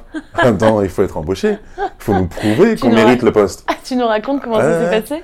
Ouais, ouais, ouais. Bah, c'était un été. Et, euh, et Étienne, donc le petit frère de la personne avec qui on a rendez-vous pour entrer dans Time Bomb, euh, nous dit il faut absolument que vous rencontrez mon grand frère parce que. euh, Il te l'avait déjà dit d'ailleurs, Il m'avait mais. dit euh, plusieurs fois, mais mm. j'écoutais pas. et, puis un jour, je décide de l'écouter et il me dit ok, pourquoi pas. Et, euh, et c'est vrai que eux, ils étaient en avance comparé à nous. Ces musiques étaient très américaines, il y avait des sonorités, ils utilisaient les la langue française différemment. de nous. Vraiment, ils l'utilisaient vraiment différemment. Et elle sonnait bien. C'est ce qui nous a poussé à, à aller la rencontrer. Et il est en train de monter euh, un collectif, Time Bomb. Et euh, nous, on était les premiers à l'intégrer d'ailleurs, je pense. hein. En tout cas, on faisait partie des premiers. Alors, il y a euh, qui dans ce collectif? Il y a les, donc les X-Men, il et Cassidy. Il y a Ify, il y a les Lunatiques, Booba et Ali. Il y a Oxmo Puccino et il y a Pete Bacardi. Il y a Diablo Rouge aussi. Diablo Rouge, voilà. Donc c'était un collectif. et, et de- toi et ton frère Et moi, mon frère, ouais. Mon Ouais. frère moi. Hum, hum, hum. Mon frère et moi. Donc on est un bon, bon gros collectif. Mais quand moi je rencontre Gilles, il, donc des X-Men, euh, ils sont pas encore, tous là. On est les premiers à arriver. Et euh, ouais, bah donc euh, il nous propose, euh, bon, je passe les détails, hein, mais en gros, on doit lui rapper un texte et il va nous dire ce que ce qu'il en pense. Et donc il apprécie bien, mais surtout il nous fait écouter des musiques américaines pour nous dire comment on peut écouter autrement la musique rap. Il nous teste beaucoup, il nous pose des questions et il comprend qu'il y a un endroit euh, où on ne comprend pas la musique rap. Et il nous dit non, non, non, mais les gars, c'est technique en fait. C'est comme la poésie, il y a des méthodes. Et donc, euh, il nous montre ces méthodes-là. Et là, pff, mon cerveau explose. Je me dis, mais qu'est-ce que c'est que ça? C'est une science, en fait. La musique, c'est une science. Oui, c'est pas juste. euh, c'est pas juste de la vibe. Ouais. On fait pas, on fait, pas du, on fait pas les choses au hasard. Et donc, il, m- il- il me dit indirectement que si je veux être bon, je peux l'être, en fait. Tu vois, il y a- grâce à des méthodes. C'est pas genre juste la chance. Ce qui a tout changé. Je me dis, ah ben, on va travailler alors. Tu vois, et on va apprendre ces méthodes-là. Ce- Cet entretien-là dit ça, en fait, de manière implicite. Et, euh, et, et là, ouais, c'était le début Et t'es intronisé, vous êtes Et intronisé. après, on est rentré dans Time Bomb. Et je savais pas que ça allait changer ma vie parce que 20 ans plus tard, je suis là en train d'en parler avec toi. C'est ouf. C'est complètement dingue ce moment. Il est complètement ouf. Et alors justement, tu parles de ce moment fondateur dans le studio. Ouais. Euh, c'est là que vous êtes tous pour la première On fois au même endroit. première fois, ouais. Et vous allez chacun passer votre tour. Ouais, Toi, ah t'es ouais. le deuxième à y aller. Je suis le deuxième à y aller. ouais. Donc tu dis, allez, j'y vais, je me lance. euh. Oui, oui, oui, oui, oui, oui, bah ouais. Bah, Il y avait tellement de tensions. Il faut savoir qu'il n'y a pas beaucoup de collectifs de rap à cette époque-là. On est en 96. Le rap arrive à peine en France. Euh, mais il y a suffisamment d'artistes pour savoir qui est qui. Tu vois, Booba et Ali étaient déjà connus, mais dans l'underground, vraiment. Quoi. Ils, avaient fait- ils, avaient, dû sortir trois chansons. Quatre. Allez, on va dire six pour être gentil. C'est rien. Ils commençaient à peine leur carrière. Mais elles avaient euh, une grosse qualité. Tu vois, elles étaient, elles étaient vraiment, vraiment de très bonne qualité. Elles étaient de très bonne qualité. Euh, donc, en fait, c'est les premières heures du rap, donc tout le monde veut être la star de demain. Tu vois, tout le monde a du talent et tout le monde veut être la star de demain. Euh, donc quand on se rencontre dans ce studio-là, euh, on sait, on sait que là, Il y a un il y a un tournant, ouais, Ouais, un tournant, parce qu'il y a trop de grosses têtes pour que ce collectif-là euh, soit, tu vois, passe inaperçu. Donc, donc voilà, il y a cette tension de MC quoi. C'est genre qui va rapper mieux que l'autre? Et, et moi, comme je suis le plus jeune à ce moment-là, je me dis bon bah je vais laisser les plus grands dans leur tension et je vais essayer de casser ça quelque part, en, en, en disant bon venez les gars, on y va en fait. Euh, On va pas se regarder tous dans le blanc des yeux, comme au Far West, en disant qui va tirer le premier? Bah, c'est bon. Allez. Tu. J'y vais. Et en même temps, de montrer que t'es amorces. hyper courageux quand même, enfin j'imagine. Ça montrait beaucoup de courage, ouais, carrément. Ça Parce que courage, ça, devait être super stressant Ah de, bah, de passer ouais. à cet endroit-là, quoi. Ah oui, oui, oui, oui, grave, grave, grave, grave. C'est ça. Mais après, je sais pas si c'est du courage, de l'insouciance. Enfin, je sais pas. Un La- mix des la deux, peut-être. limite, Les deux, sûrement. les deux, sûrement. Et ça se passe super bien. Ça se passe super bien. Et puis euh, ensuite, euh, les, les- les tensions s'apaisent un peu. euh, Et puis l'un après l'autre, chacun passe au micro. Et donc, puis, ça on y a- est, on a- on Time est née. Bomb. On a le freestyle time bomb, ouais. Le freestyle time bomb qui nous a bien fait connaître. Et est-ce que, est-ce que à ce moment-là, c'est un peu absurde comme question, mais est-ce que à ce moment-là, vous ou tu sais que c'est un moment historique dans l'histoire du rap? Ouais. Ouais, ouais. Quand on a fini de l'enregistrer, on sait. Ouais. Surtout quand. euh, ouais, enfin. Ça s'est passé en deux étapes. Quand les Lunatiques ont enregistré, on s'est dit, ouf, ouais, ok, d'accord. Deuxième couplet, donc. Et puis quand les X-Men ont conclu à la fin, on s'est dit, bon, bah là, c'est historique. On le savait, parce qu'on connaissait déjà trop bien le rap et les techniques. Donc scientifiquement, on savait ce qu'on avait fait. C'est comme trouver euh, une nouvelle formule. On se dit, là, là, toute la communauté scientifique va crier au génie, quoi. Tu vois c'est ça. Donc là, on savait, parmi tous les rapologues, qu'on était, euh, on avait découvert quelque chose. On le savait. Et alors la suite, ça donne quoi? La suite, c'est la folie? Ah, bah, la suite, c'est la folie ensuite. hein. Quand ça sort, bon, tout le monde veut nous avoir, dont Génération, la, la, la, la, radio qui à l'époque est une toute petite radio. minuscule, c'est dans un hôpital. euh, Tu vois, ils ont, euh, je sais pas, une pièce. Et, euh, Pourquoi dans un bon. hôpital? Un hôpital qui est vraiment Un en service? hôpital, ouais, ouais. Je sais pas. C'est une question. Je sais pas, c'est étrange. Je crois que son fondateur voulait absolument que cette radio existe. Donc il a pu avoir l'occasion d'être dans un une petit local, euh. Il a dit, je m'en fous, j'y vais. Quoi. Si ça avait été sous l'eau, je pense qu'il aurait fait son émission. Il était euh, tellement motivé. Et euh, donc on se retrouve ouais, toutes les semaines chez Génération Génération. À rapper, rapper, 8-8. rapper. 8.2. ouais. On rappe, on rappe, on rappe, on rappe. Et euh, les gens écoutent le freestyle et enregistrent Vous le- rappez en live, en live direct. dans son studio Dans à l'hôpital. ouais, exactement. Donc c'est hallucinant parce que ça, ça n'existe pas à l'époque, si? Ah non, non, non, ça n'existe pas. à l'époque. Ah ouais, c'est nouveau. Et puis surtout, le- mais attention, il n'y a même pas de média rap. Donc les gens, quand ils veulent écouter du rap, déjà, ils savent que, sur Paris en tout cas, que c'est sur Génération qu'il faut écouter. Et, euh, et comme nous, on passait régulièrement. C'est pour les initiés, en fait. Pour les initiés, ouais. Mais il y en avait quand même beaucoup, en fait, d'initiés. Parce que comme moi, il y avait plein de gens qui attendaient le rap, tu vois, dans, dans, dans, dans, sa vie, dans leur vie. Il y a plein de gens qui attendaient. Et quand ils ont découvert le rap, euh, ça a fait la même chose. Ça a explosé dans leur vie. Et nous, euh, sociologiquement, on était différents des autres. Parce que Paris, c'est différent. On était tous des Parisiens. Bon, Bouba et Ali sont des banlieusards, mais c'est quand même proche Paris. Euh, on a amené un autre truc. Les Parisiens, c'est fou, mais quel qu'en soit le milieu, il y a toujours un truc culturel un peu au-dessus, quoi. Sans vouloir faire le mec. Non, mais sérieux. Au moins, c'est dit. Non, mais- S'il y avait encore un doute, Non, non, non. Vraiment, c'est pas pour faire le, le mec puant. Je rigole, Mais, je tu rigole. vois, quand on, nous, on décide de faire du rap, alors je sais pas après dans le cinéma comment ça se passe, ni rien quoi, mais dans le rap, il est clair que les banlieusards et les rappeurs sont unanimes pour dire ouais, à Paris, on cherche toujours plus. Tu vois bah, il y a plus de concurrence, peut-être, donc plus, y a plus de concurrence. ça fait élever le niveau euh, de Ouais, la recherche artistique ou... Pour moi, je crois que ça va peut-être plus loin. C'est que comme on est proche des personnes qui sont dans d'autres milieux, on veut quelque part euh, euh, être ces autres personnes-là. En tous les cas, pouvoir les regarder dans les yeux, ne pas avoir honte. Et comme ces personnes-là à côté, de nous sont, euh, tu vois, ont accès à la culture très facilement, tu vois, ont des conversations différentes, nous, on doit pouvoir avoir ces conversations avec elles, ces personnes. Et donc finalement, ça nous amène à être des spécialistes dans notre domaine, même si c'est du rap, même si c'est de l'urbain, etc. Alors qu'en banlieue, je suis pas certain qu'ils soient aussi confrontés à d'autres populations. La banlieue, c'est une ville, quelque part, le ghetto. Tu vois, une cité entière où tu peux être dans ton environnement, où il y a une école, où il y a un cinéma, où il y a ta piscine. Tout est ghetto. Les gens, la population que tu rencontres, elle est ghetto. Toi, t'étais en 19e, Nous, on est dans le ensuite... 19e, on est Paris, on a vachement évolué dans Paris. Mais on traverse la rue et euh, je suis avec des gens qui n'écoutent même pas de rap, euh, tu vois, et on partage, je sais pas moi, la passion du football. Mais là, on a des échanges. Et donc, euh, quand tu viens parler du rap, tu dois t'y intéresser sérieusement. Enfin, voilà, moi, c'est plus ou moins mon explication, si je dois aller très vite. Je crois que Paris, c'est un peu ce mélange qui fait que les gens voilà, vont peut-être un peu plus loin. Je sais pas, alors peut-être que je me trompe, mais à chaud, je dirais ça. Pardon, je parle très vite parfois. Ah, J'espère mais que... c'est génial, t'es- passionné, donc passionnant. Donc on- Oh, merci, merci. donc, euh, donc à Paris, je crois que c'est ce qui se passe avec Time Bomb. Un mec comme Hill des X-Men, c'était une espèce de professeur parce que, euh, parce que euh, il, a, il, a, il avait déjà rencontré pas mal de milieux. Il avait déjà beaucoup voyagé. euh, Il avait été dans des lycées euh, qui sont pas du tout de quartier. Euh, Hélène Boucher, c'est quand même un lycée classé. Donc, euh, donc je crois que c'est ce mélange-là en fait culturel qui a donné ce- ce- cette personne dans le rap elle- elle- je pense pas qu'il aurait pu exister en dehors qu'à Paris. C'est Paris qui fait naître ça. Et je sais plus pourquoi je te disais ça. Parce que c'est le flot de la discussion. Euh, est-ce que tu veux nous raconter la suite? Qu'est-ce qui s'est passé ensuite euh, au sein du collectif? Et est-ce que ça existe encore? Et, et non, Non. Et pourquoi? Et... Non, non, ça n'existe plus. Après deux ans, euh, le collectif a explosé parce que euh, bah, on s'est rendu compte que ça avait beaucoup d'impact chez les gens. On a voulu faire un concert à la Fnac gratuit, mais ça s'est transformé en émeute. Euh, bon, voilà, le collectif vraiment était de plus en plus populaire et tout le monde réclamait son album. Euh, sauf que c'était Dans quel sens? Tout le monde voulait sortir un album. Ouais, du, collectif, Ouais, indépendamment euh, les uns des autres. Voilà, c'est ça, des albums solo. Lunatic voulait sortir un album, X-Men voulait sortir un album, Oxmo, nous, enfin bref, on réclamait tous notre album. C'était un peu euh, la guerre des égaux, dit autrement? C'est un peu ça, ouais, c'est un peu ça.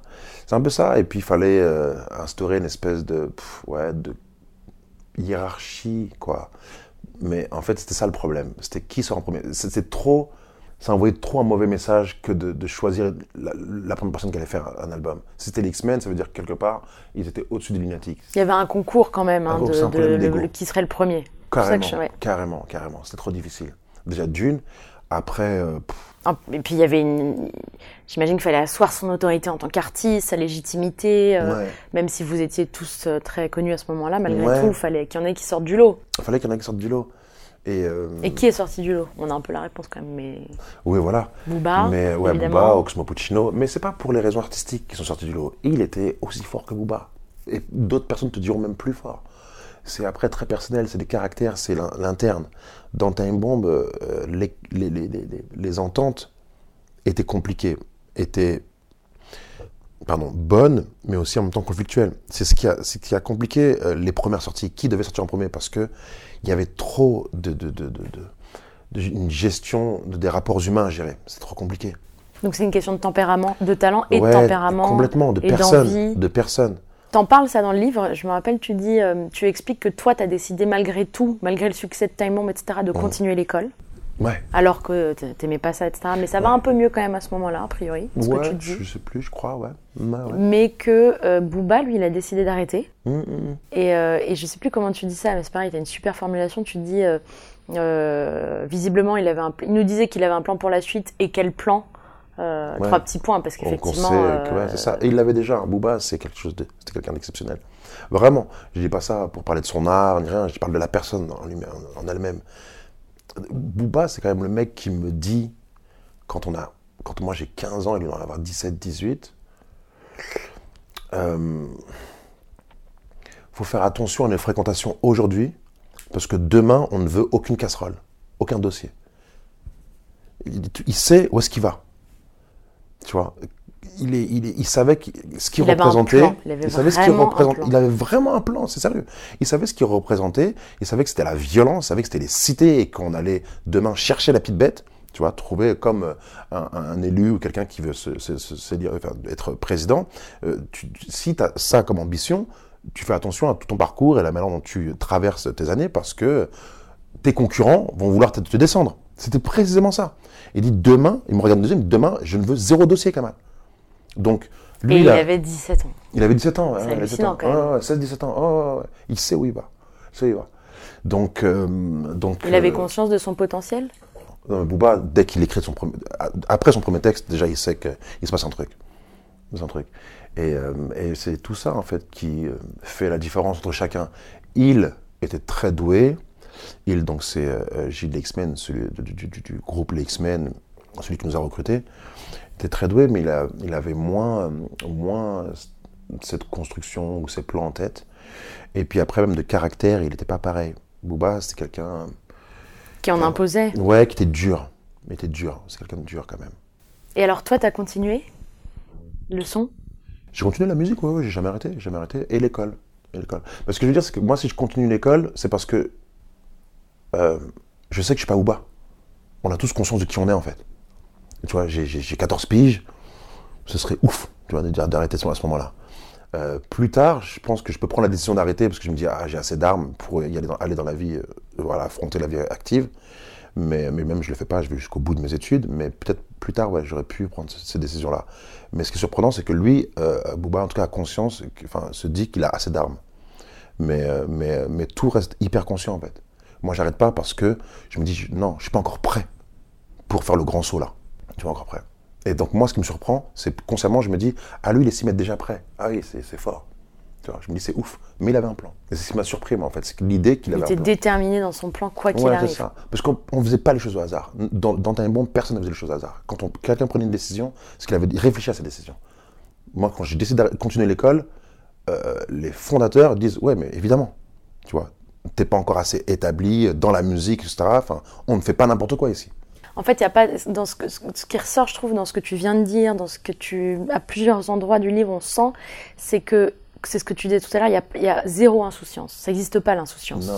Et en fait, tu le dis aussi quand tu arrives dans un nouvel internat. Je me rappelle à chaque fois, ça m'a marqué Ouais, que tout se joue presque dans les cinq premières minutes, quoi. c'est ça. C'est qu'en fait, tu arrives, dans ton environnement, c'est vraiment, on sent que c'est presque animal. C'est ce que j'allais dire. C'est, c'est, ok, je suis où? Ouais. C'est quoi le territoire? Il y a qui en face? Mm, mm. Comment je me positionne? Et c'est maintenant qu'il faut montrer les crocs. Quoi. Exactement, la première semaine. Les internats, en plus, voilà, c'est la première semaine. Parce qu'on rentre chez nous le vendredi. Tout de suite. Tout de suite, tout de suite. Ça se joue là. Ça se joue là, mais pour tout le monde, hein. il n'y a pas que moi qui le vois comme ça. hein. Mm. Tous les autres élèves aussi, euh, tu vois, tâtent le terrain, se regardent. euh, Et, euh, et c'est à ce moment-là que tout de suite tu repères. Parce qu'il y en a qui bombent le torse, il y en a d'autres qui vont regarder, qui vont baisser la tête. Donc tu vois tout de suite les plus dominants, là, tu sais, qui veulent faire les, les- les- les gros bras. Et, euh, et puis après, tu fais ton, étude de marché, tu te dis, bon, bah lui, il se prend un peu plus chaud, et celui que tu vas voir, et que tu lui mets une tarte dans la gueule. Toi, t'étais Tu le captes tout de comment, toi? Toi, t'étais en quelle catégorie, entre guillemets? Moi, j'avais un binôme, déjà, j'avais Omar. Et, euh, et, et lui, il faisait un peu le travail pour moi. Il arrivait, il disait, bon, lui, ça raconte. Il se la pète. Donc, euh, Kama, on a deux semaines pour le défoncer. ok, Omar, calme-toi, Il vas-y. te ferait mâcher le boulot. Prends ton chocolat chaud, quand même- il est quand même 9h du mat, on va pas s'exciter, tu vois. Et euh, il fait, ouais, ouais, mais je te le dis, je te le dis. Et donc, euh, donc c'était un peu ça avec lui, tu vois, il mâchait vraiment le travail. Et puis, à Mais par contre, toi, tu tapais derrière s'il y avait besoin Enfin, c'est Ah toi oui, qui, oui, qui montrais les. Après, après, ce qu'il fallait, c'était pour pas, voilà, passer pour des psychopathes quand même. euh, on va pas aller lui chercher la merde. On attend, on, on était à l'affût. Dès qu'il y avait un petit regard, un truc, c'est qu'est-ce qu'il y a? Il nous cherche la merde. Alors que nous, on avait déjà un plan. On savait qu'on allait, tu vois, avoir un problème avec lui. Et, euh, et dès qu'on passait dans le couloir, s'il nous bouscule un peu, s'il nous dit pas bonjour, s'il nous regarde mal, etc. La moindre occasion, c'était euh, une bonne occasion pour venir rétablir l'ordre. Tu vois, nous dire, euh, voilà, nous, nous placer à l'endroit où on veut être tout au long de l'année. Et voilà, puis après, quand tu t'attaques, t'attaques euh, à celui qui prétend être le plus fort, ton, ton affaire, elle est réglée. Sauf si euh, il y en a d'autres, sauf s'il y en a d'autres qui, en cours de route, euh, veulent essayer de prendre ta place. Euh, bah voilà, tu dois, tu dois, Tu dois rétablir l'ordre, entre guillemets. Ouais, c'est ça, ça. Ouais, c'est animal, mais c'est les mecs qui sont comme ça, je pense. Les mecs qui veulent toujours, euh, tu vois, dire euh, que c'est eux les patrons, en fait. Mais euh, il y a des milieux où quand ils di- tu dis que t'es le patron, eh ben faut le prouver. C'est pas juste tu le dis. C'est euh, on va se taper sur la gueule, mec. c'est tout. C'est celui qui s'en sort- s'en sortira qui sera le patron. Voilà. Et, euh, et c'était ça tout au long de ma scolarité. C'était ça. Bon, il y a des endroits où c'était plus facile que d'autres quand même. Oui. Les internats, euh, c'était sûrement les endroits les plus compliqués, entre guillemets. Ouais, bah on est H24 ensemble et on est tous des mecs. euh, ouais, là c'était explosif. C'était explosif. Ça allait trop vite. Mais le public. Ouais, il y a d'autres distractions. Il y a- il y, a les nanas. et tout. enfin, tu vois, on peut faire autre chose quoi. Et alors, en- après Time Bomb, qu'est-ce qui se passe pour toi dans ta vie? Tu fais quoi? Bah, je suis lycéen. Ouais. Je suis lycéen et, euh, et euh, je décide de, de passer. Euh, c'est mon BEP que je passe à ce moment-là. Mais ce qu'il y a d'important, c'est surtout euh, les conversations que j'ai avec le 9 de I, Booba, et Mala et leur, leur bande là chez eux. Je passe beaucoup de temps euh, dans le 92 à Boulogne parce que euh, nous, on enregistre un album avec les X-Men qui est juste à deux pas de chez eux, qui est à deux pas des, des Boulonnais là. Et, euh, et le soir, dès que je sors donc de l'école, je vais en studio et dès que je sors du studio, je passe un peu de temps chez Mala. Et là, il se passe un truc. Mala, c'est Mala, c'est celui avec qui rappait Booba, Ok. un collègue rappeur. Et, euh, et ils avaient des conversations de ouf. En plus, ce qui est drôle, c'est que moi, je le raconte, mais c'est même pas dit que eux S'en souviennent. s'en souviennent. ouais. Comme ça. Ouais. Moi, à ce moment-là, je crois que j'ai 17 piges. Et euh, ouais, c'est ça, je crois 17-16 ans. Et, euh, et eux, genre juste, euh, voilà, on est entre potes, quoi. Ils me racontent. C'est quoi les conversations de ouf? Ouais, bah eux, ils parlent de l'Afrique, ils parlent de pillage, ils parlent de colonie, euh, ils parlent d'esclavage, ils parlent de pff, tellement de choses. Euh, D'Égypte, ils parlent de, de- de- ouais, Et qu'est-ce que pourquoi en fait, de l'histoire des Noirs. Tu vois. Et, et même du rôle qu'ont eu les Arabes. euh, pff, et euh, ça t'apprend plein de choses Ça m'apprend plein de choses sur, ouais, sur euh, cette espèce de, pas tabou, mais sur la place que j'ai toujours questionné. Tu vois, parce que j'ai toujours questionné en France. Et, là- et donc, du coup, je crois qu'à ce moment-là, je, suis, je pense être en âge pour euh, me renseigner. Tu vois, Internet arrive un peu. Et donc, je fais mes recherches. Et je check. Et je check et je check. Et donc là, ouais, il y a une espèce de conscience, une seconde conscience. Plus arrive dans la vie. intellectuel, plus Ouais. historique. Ouais, sur ma place sur Terre, là. C'est plus seulement en France, c'est plus seulement dans une école, c'est sur Terre. Tu vois.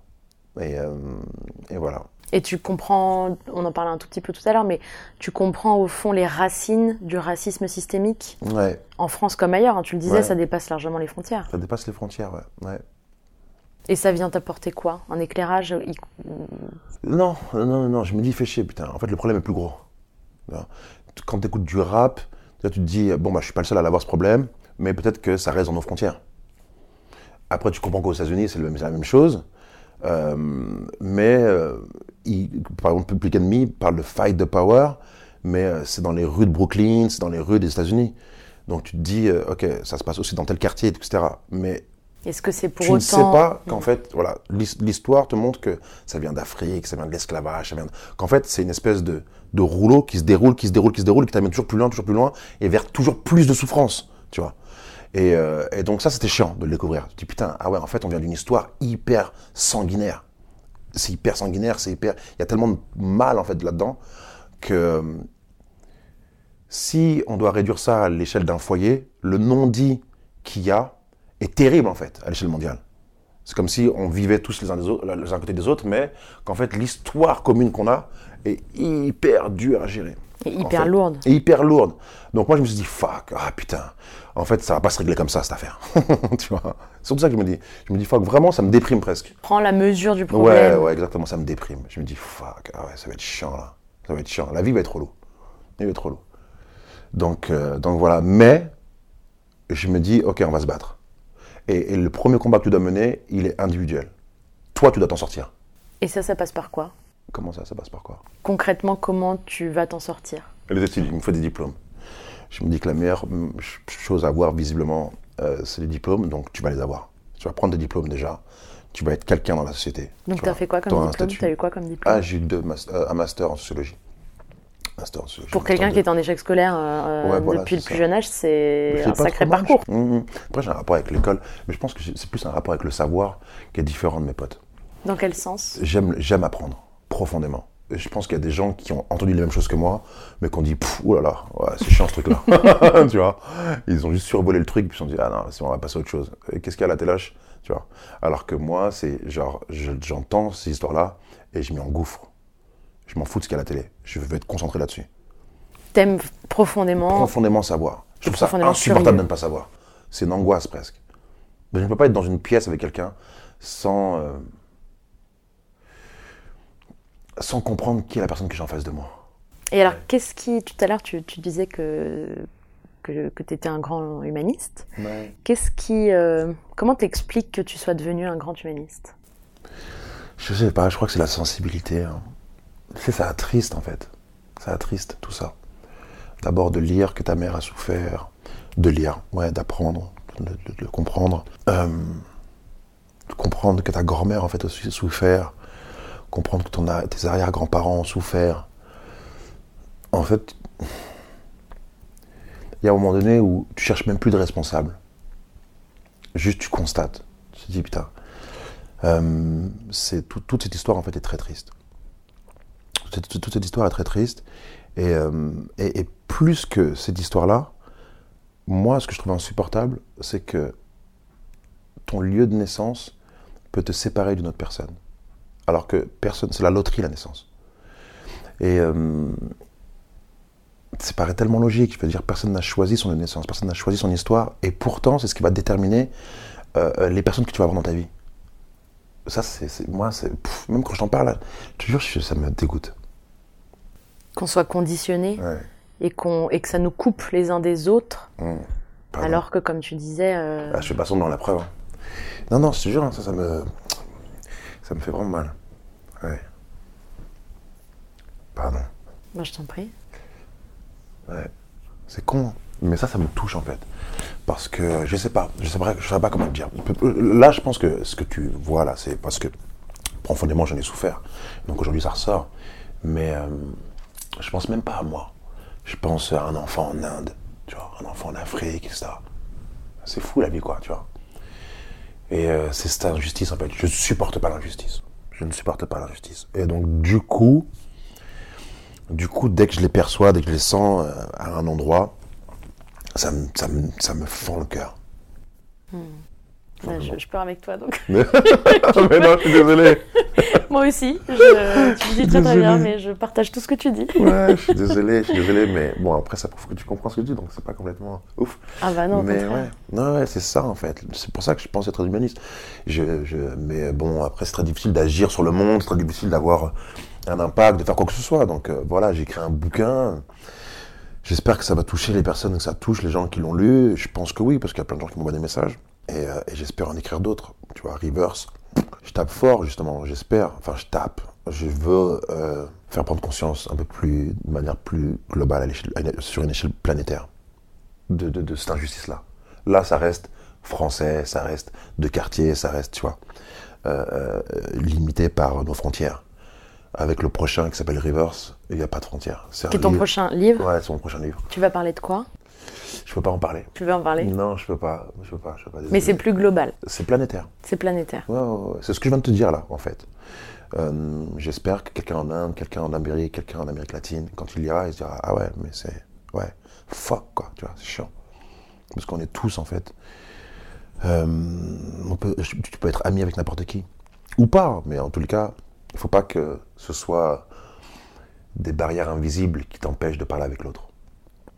Une des, moi, il y a un truc que je- j'entends dans, ton témoignage et qui me touche beaucoup d'ailleurs, c'est que euh, t'as et, enfin, t'aurais et t'as toutes les raisons du monde d'être en colère. Ouais. Et pourtant, dans ce que tu viens de dire et ce que tu dis depuis tout à l'heure, Hmm. Ouais. bah en fait c'est l'inverse. Ce que t'envoies, c'est de l'amour. Enfin, Ouais. c'est, enfin, c'est l'inverse. L'un ouais, n'est pas, un- les deux peuvent cohabiter. Hmm. Mais euh, on a l'impression que t'as transmuté, que t'as dépassé ta colère Ouais. pour en faire quelque chose de constructif. Ouais, parce que je crois profondément à l'amour. Euh, je suis. Mais j'ai mis du temps avant d'y croire. Avant, je pensais que la colère était plus forte. Le mal était plus fort, c'est pire que ça. Je pensais que faire du mal avait plus de résultats. Et euh, donc, il fallait faire un choix. Et puis, euh, Qu'est-ce qui t'a fait basculer? Ça va être ouf à se dire, mais c'est Adeline. C'est qui Adeline, pardon? Adeline, c'est euh, c'est mon ex, celle que j'ai rencontrée quand j'étais à la fac. Ah, bah, quand j'arrive à la fac, quand j'arrive à la fac, donc c'est le, le moment où je sors de mon environnement et, euh, et je rencontre euh, cette, euh, cette femme, cette euh, fille qui est. euh, J'ai eu de la chance. Elle était profonde, elle est profondément, c'est profondément une belle personne. Ça change tout mon rapport à l'être humain. Je n'ai jamais rencontré quelqu'un d'aussi bon. Je me dis attends mais c'est possible d'être bon comme ça. Ça change toute ma vie. Je crois que j'ai pas écrit ça. Elle Ah t'a ouais. montré ce que c'était. Elle t'a appris ce que c'était que ouais, l'amour. Ouais, ouais. Et je crois que c'est la première personne, l'une des premières personnes en tout cas, qui profondément, ouais, elle m'a appris ce que c'était que l'amour, mais qui profondément m'a aimé. Et euh, c'est un peu con, mais parce qu'avant, je suis avec Olivia, mais elle vient de mon environnement, etc. Donc, l'amour, il est un peu logique. À ce moment-là, parce qu'on a partagé les mêmes choses en commun, on a vécu les mêmes trucs, etc. Alors qu'avec Adeline, c'est la première qui m'a dit, même si on n'a pas vécu les mêmes choses, eh ben on peut quand même s'aimer. Ça a changé ma life. Je dis, ok, d'accord, en fait, le monde est beau. Tu vois, je vois de la beauté là-dedans. Et, euh, et à ce moment-là, on a des conversations interminables. Interminables. Adeline a changé ma vie. Vous avez resté combien de temps ensemble? Euh, trois ans et demi, voire quatre ans. Et t'as quel âge à ce moment-là? Euh, crois que je commence le master, je dois avoir 24, un truc comme ça, 24, 25. Hmm. Elle a changé ma vie. Elle a changé ma vie. Parce que endroits, elle me- enfin, c'était vraiment le choc des cultures, quoi, la rencontre. Moi, c'est le populaire à mort, tu vois, voir quartier, cité, voir violence, Je- trafic de drogue à fond, et elle, euh, pas bourgeoise, mais euh, bonne classe moyenne, jamais euh, un mot plus plus haut que l'autre dans sa famille, zéro violence. Je crois qu'une fois, elle m'a dit la pire qu'elle ait vécue, c'est une claque. Voilà, après, euh, c'était violent pour elle. Enfin, je veux pas, faut pas comparer avec moi ce que j'ai vécu, mais ça change ma vie parce que je vois un pont possible. Et ce pont possible, c'est l'amour. L'amour. Et je rencontre ses amis. Et je rencontre des personnes extraordinaires. On a du mal à se comprendre au début et après, on trouve les endroits où on s'entend vachement bien. Et là où on découvre l'autre. Quand ils me racontent leur enfance, je suis comme un dingue. Je dis quoi? Ah ouais, d'accord. Donc vous, l'acte le plus euh, crapuleux, c'est quand vous allez euh, sur le terrain de golf en cachette, quoi, la nuit, quoi. je suis comme un dingue. Je suis ah ouais, là, vous étiez des canailles, quoi. tu vois, et on s'en va, on se marre. tu vois, et on se marre. Et moi, quand je leur raconte ce que j'ai vécu, mais c'est comme, c'est comme l'histoire du billet. Moi, ça me paraît complètement fou d'aller prendre un faux billet et de dépenser ça. de l'argent une... en te faisant passer pour un Américain. Alors pour toi, c'est peut-être euh, le truc le plus anecdotique de ton enfance, Et quoi. Complètement, complètement. Et eux, quand ils me racontent ça, eux, ils pensent que c'est normal. Enfin, c'est genre, ouais, on a fait un peu les oufs là. Mais euh, moi, je me dis, ah ouais, d'accord, il existe un monde où ça, c'est être ouf. tu vois Alors que pff, on n'en parle même pas. Donc, euh, donc euh, ouais, c'est le choc des cultures. Voilà. Et puis à ce moment-là, à ce moment-là, je comprends que c'est possible. Et parce que Adeline me le dit. Elle me dit, Kamal, ce que tu as raconté, c'est merveilleux. Elle me dit, elle apprend pour mon père, elle apprend pour tout ce que je vis, etc. Et puis elle, elle me rend compte quand je suis à la fac, quand je suis en train de me battre pour mes diplômes, etc. Donc elle en plein, elle m'attrape en plein vol. Je suis en plein combat là. Je me dis là, j'ai un but. Et, euh, et elle me dit, euh, et elle me dit, elle me félicite, elle me félicite vraiment. Et, euh, et moi, pendant que je pense que c'est normal d'être combatif comme ça, elle me dit non, non, non, non, non. Mais moi, je connais des gens qui n'ont pas vécu le quart de la moitié de ce que tu as vécu, qui n'arrivent même pas à avoir des diplômes. Et donc je comprends un peu ce qui se passe ailleurs. Je me dis ah ouais et tout. Et donc euh, Ça te donne confiance, au fond. ça en donne toi, euh. confiance. euh, et puis, ouais, c'est un œil extérieur. Un œil extérieur qui me dit à quel point c'est beau, quoi, quelque part. Mm. Et que c'est aimable. C'est aimable. Pendant que moi, je me dis, on est des merdes dans le quartier. Tu vois, on est. pff, En fait, elle change ta perspective Elle change sur perspective, toi, ouais, ouais. sur ton parcours. ouais, ouais. Mais c'est dommage que tu pas encore lu ce passage-là. Il est pas mal, il va te plaire, je crois. Je vais Claire. lire, ça c'est promis. Parce que moi, c'est mon passage préféré. C'est mon passage préféré. Après, c'est bon, là, donc j'espère que Du livre ou de ta vie? Du livre et puis de ma vie, euh, pff, ouais, ouais, ouais, ouais, carrément. Euh, Je serais clairement pas ici si j'avais pas rencontré Adeline. Non, Tu serais où? Je sais pas. Je sais pas, je sais pas. Mais en tout cas, je crois que je serais moins. euh, euh, Peut-être moins ouvert. Elle m'a vraiment ouvert les chakras, nana. Elle m'a appris ce que c'était que boire en terrasse. Je ne comprenais pas boire en terrasse. je dis, mais je dis, bon, toi, Adeline, tu, tu as compris que tu vas être euh, mon traducteur de la vie sociale pendant ces prochaines années, tu vois. Et là, je dis, là, la, la terrasse, explique-moi. Elle dit, mais c'est hyper convivial. Je dis, ah ouais, mais on peut faire la même chose chez eux. Elle dit, ouais, mais ils connaissent chez eux. Ah, c'est un nouveau lieu, etc. Je fais, ah ouais, d'accord, c'est con. hein. Mais euh, je ne comprenais pas. C'est trois fois plus cher, on est dehors, on a peut-être un peu froid et tout. on est, on est serré. On est serré je comprends, je comprends que tu te poses la question, hein, parce Ouais. que parfois tu te demandes. Voilà. Donc, c'est tout- c'est toutes ces petites choses. Et l'apéro, mon premier verre de vin, c'est elle. Alors là, ça, pff, là, pour le coup, ça a changé ma life. Parce que j'ai adoré ça. Je dis, mais c'est génial. en fait, c'est de la drogue légale. Et je voyais le barman comme un dealer, et je nous voyais tous comme des consommateurs. Je dis, what the fuck? En fait, on peut On a dealer. légalisé. Ouais, on peut dealer tranquille, quoi. Et, euh, ouais, on s'est marré. Ah, ce qu'on s'est marré. Ah ouais, je te dis, la, la- la découverte de- de- de- du milieu de l'autre a été tellement drôle. Tellement drôle. Donc, euh, voilà pourquoi je pense que j'ai choisi l'amour. C'est une très belle euh, raison. Je pense, ouais. Euh, alors aujourd'hui, ta vie, elle ressemble à quoi? Tu fais quoi de ta vie aujourd'hui? Ah. Je passe mon temps à écrire. T'es écrivain, t'es auteur? Ouais. ouais À ouais. 100% À 100%. T'as écrit d'autres livres avant Time Bomb? Non, c'est mon premier. Mais euh, on s'est une belle rencontre. Moi et la littérature, c'était presque comme moi et le rap, quoi. Il y a un truc qui se passe. Oui, tu me disais avant de commencer l'enregistrement que ça marche super bien le livre. Ouais, le livre se vend bien. T'es hyper content. euh. Ouais, j'ai beaucoup, de- beaucoup de retours et puis même d'autres des professionnels dans d'autres milieux qui m'interpellent pour euh, d'autres œuvres autour de ce bouquin. Donc, euh, Dont tu donc peux pas encore parler, mais tu Non, reviendras. je peux pas en parler, mais dans l'année, j'en parlerai. ouais. Et le Time Bomb, cette histoire en tout cas, va continuer de vivre à travers d'autres œuvres. Et euh, donc du coup, ça m'a chauffé à mort. J'ai dit ok, c'est parti quoi, on y va. On y va. Surtout que moi, je, je l'écris, mais un peu à tâtons. Je sais pas vraiment ce que ça vaut. C'est mon premier bouquin. Il n'y a pas de maison d'édition. Je suis tout seul quand j'écris ça. Tout le monde me prend pour un dingue. Je voyage, je avec mon ordinateur. Qu'est-ce qui t'a. qu'est-ce comment est-ce qu'un jour on se réveille et on se dit je vais écrire un bouquin sur ma vie? En fait, quand je suis producteur de musique, je rencontre des artistes qui me disent faut que tu nous parles de Time Bomb. Parce que juste avant d'écrire le livre, t'étais producteur de musique. Ouais, c'est ça. Et, euh, et, euh, et plutôt que de faire un truc de journaliste, tenter l'année, c'est pas ci, tenter l'année, c'est pas ça, je me dis, ouais, il faut, que tu- faut que tu parles de ta vie. Ce que je disais au début d'ailleurs, tu vois, pour, euh, pour expliquer comment on en arrive à monter sur scène. Voilà. Et, euh, Oui, parce qu'en fait, tu peux pas, euh, on peut pas dissocier le rap de l'histoire de vie du rappeur. impossible. En- Moi, en tout cas, c'est mon point de vue. Un, vrai rappeur, un vrai rappeur, il n'y a pas de faux rappeur, mais il raconte. Et sa vie, il raconte sa souffrance. Donc comment parler de titres, de chansons euh, d'une souffrance sans raconter quelle est cette souffrance? C'est juste, moi je voyais pas comment faire, à part euh, le faire de cette manière. Donc, euh, donc voilà, donc l'idée, du livre, l'idée du livre naît comme ça. T'as mis combien de temps à l'écrire? J'ai mis un peu plus de deux ans, ouais deux ans, comme ça. Et donc tu emmenais ton ordi partout et tu racontais, Partout, ouais. t'écrivais. et tu- Ouais. Surtout, je me sépare de ma boîte, je vends ma boîte et après, je me dis, j'ai du temps. Donc, j'écris, euh, je voyage, euh, j'écris, je voyage, j'écris, je voyage. Et je re- Mais je prends ça au sérieux quand même. Tu vois, c'est pas euh, des vacances. Enfin, quand je pars, je me dis pas que je vais faire la teuf, quoi. Je vais pour m'isoler, pour écrire. C'est pour ça que je pars. J'aime bien prendre les choses au sérieux quand je fais un truc. Je sais pas où ça va, mais je- au moins, je le fais sérieusement. Et, euh, et, et je n'aurais pas imaginé qu'Alba Michel allait me signer pour ça. Comment, comment ça s'est fait avec euh, la maison d'édition? Bah, c'est assez ouf parce que quand je rentre de Bali avec mon bouquin terminé, euh, j'ai un pote qui veut faire la teuf et je lui dis Ah, attends, j'ai un petit problème à régler. Il faut que je trouve une correctrice pour, pour tout ça. Parce que je crois que c'est un gros chantier ce truc. J'ai pondu juste ma life, mais je crois que ça demande de l'ordre. Et euh, sa belle-sœur, donc à ce pote-là, est correctrice.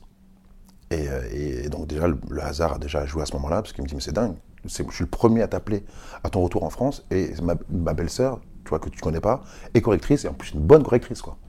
Donc on lui envoie, et elle adore mon récit. Elle adore. Quand on termine de corriger, elle me dit, tu me permets de l'envoyer à quelqu'un, et elle l'envoie donc à la directrice d'Alba Michel. Et la directrice d'Alba Michel m'appelle trois jours après, en me disant, s'il vous plaît, l'envoyez à personne. On vous signe. C'est extraordinaire. Donc moi, j'ai envoyé mon livre à personne. C'est incroyable. Ouais, c'est beau. Je trouve ça génial. Alignement des planètes, comme on dit. Ouais, ouais. Et puis après, l'alignement a continué avec d'autres projets là, que je vais- je- dont je vais pouvoir parler parce que ouais, c'est ouf ce qui se passe autour de ce bouquin-là. Il, est, il, il- il touche quand même les gens. Et tu disais tout à l'heure, euh, hors enregistrement, que euh, je te disais que c'était quand même un sacré truc d'écrire sa vie et de manière aussi personnelle, parce que tu racontes ta vie quand même. Tu parles de- Ouais. de ta famille, tes, tes proches, tout ce que tu as vécu. Ouais. Et tu disais, mais c'est plus ma vie, c'est mon bouquin, c'est plus moi. Non, non, non, non. Qu'est-ce que ça veut dire ça? Bah, Une ça dissociation. Je crois que déjà, il faut s'en détacher parce que autrement, euh, c'est étrange de dire qu'il y a des milliers de personnes qui connaissent ta vie. Peu chelou, quoi. Genre, toi et tout, je connais un peu tes désirs sexuels et tout. Enfin, tu vois, parce que je vais jusque-là aussi. C'est un peu bizarre. Donc, euh, finalement, c'est plus moi, je me le dis. Mais, mais, euh, et puis, euh, et puis, et puis, y a- il y a l'art, en fait, qui me sépare de la personne que je décris c'est moi, évidemment, c'est Kamal euh, dont je parle, mais la manière dont je vais en parler euh, va, te, donner une représentation de moi. Et cette représentation n'est pas moi. Moi, pour savoir qui je suis, il faut vivre avec moi, il faut être avec moi. Tu vois, il n'y a pas mes, coups de sang, il n'y a pas euh, euh, ma, fragilité. Par exemple, là, tu vois, tu m'as vu verser des larmes. Je ne pense pas parler de moments où je pleure vraiment dans le bouquin. Enfin, on ne me connaît pas, en fait. On connaît ce que j'ai voulu dire mais on ne sait pas qui je suis au quotidien. Voilà. C'est pour ça que je dis que c'est pas moi. C'est inspiré de moi, c'est, chez moi qu'on a pris et qu'on a sorti ce livre. Et, et, et c'est ma vie et c'est ce que j'ai traversé. Mais ça reste 400 pages pour décrire 35 ans.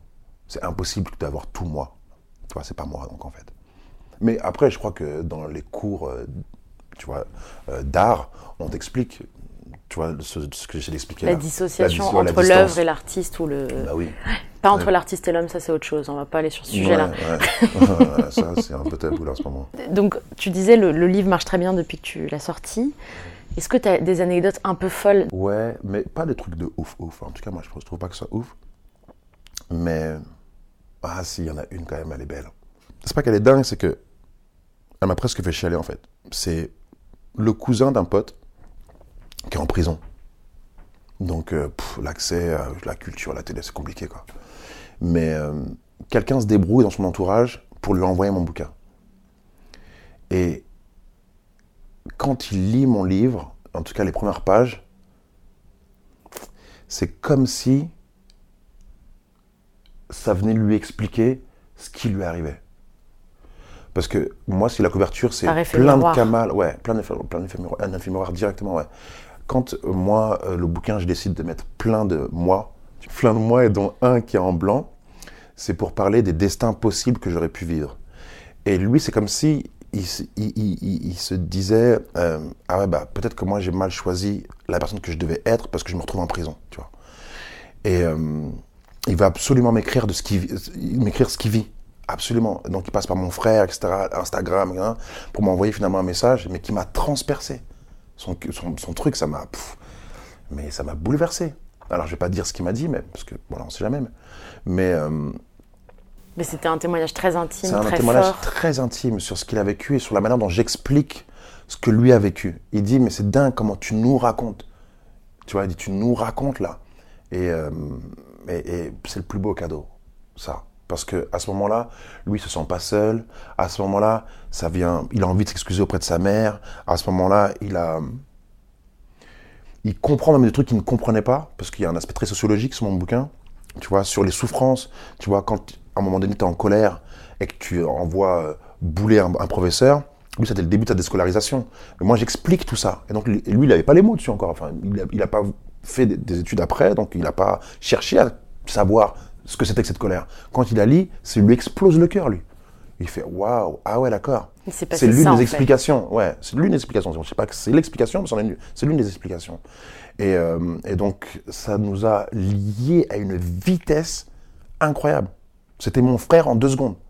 On n'avait pas vécu ensemble, mais on comprenait tout à fait la souffrance de l'autre. C'est ce que tu disais tout à l'heure, ou quand parfois tu rentres dans une pièce et tu fais un. Ouais, c'est ça. vu. Exactement. Exactement. Sauf que lui, il est en prison là. Et, euh, et juste à travers les textos, on se comprend. Et donc, euh, lui, il passe son temps à me remercier, sauf que c'est moi qui passe temps- mon temps à le remercier. Parce que euh, c'était pour ça que je l'ai écrit. Voilà. pour que ça parle à d'autres. Pour que ça parle à d'autres, les gens ne sont pas tout seuls. On n'est pas tout seul. Ce sera le mot de la fin. Merci Ok. infiniment, Merci Kamal. à toi. Merci. Merci à toi.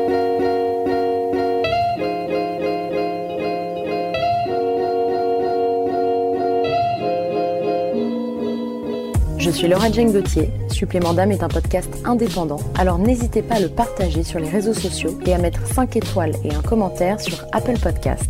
Je tiens à remercier chaleureusement les hôtels Maurice Urand qui me mettent à disposition une chambre pour l'enregistrement de mes épisodes.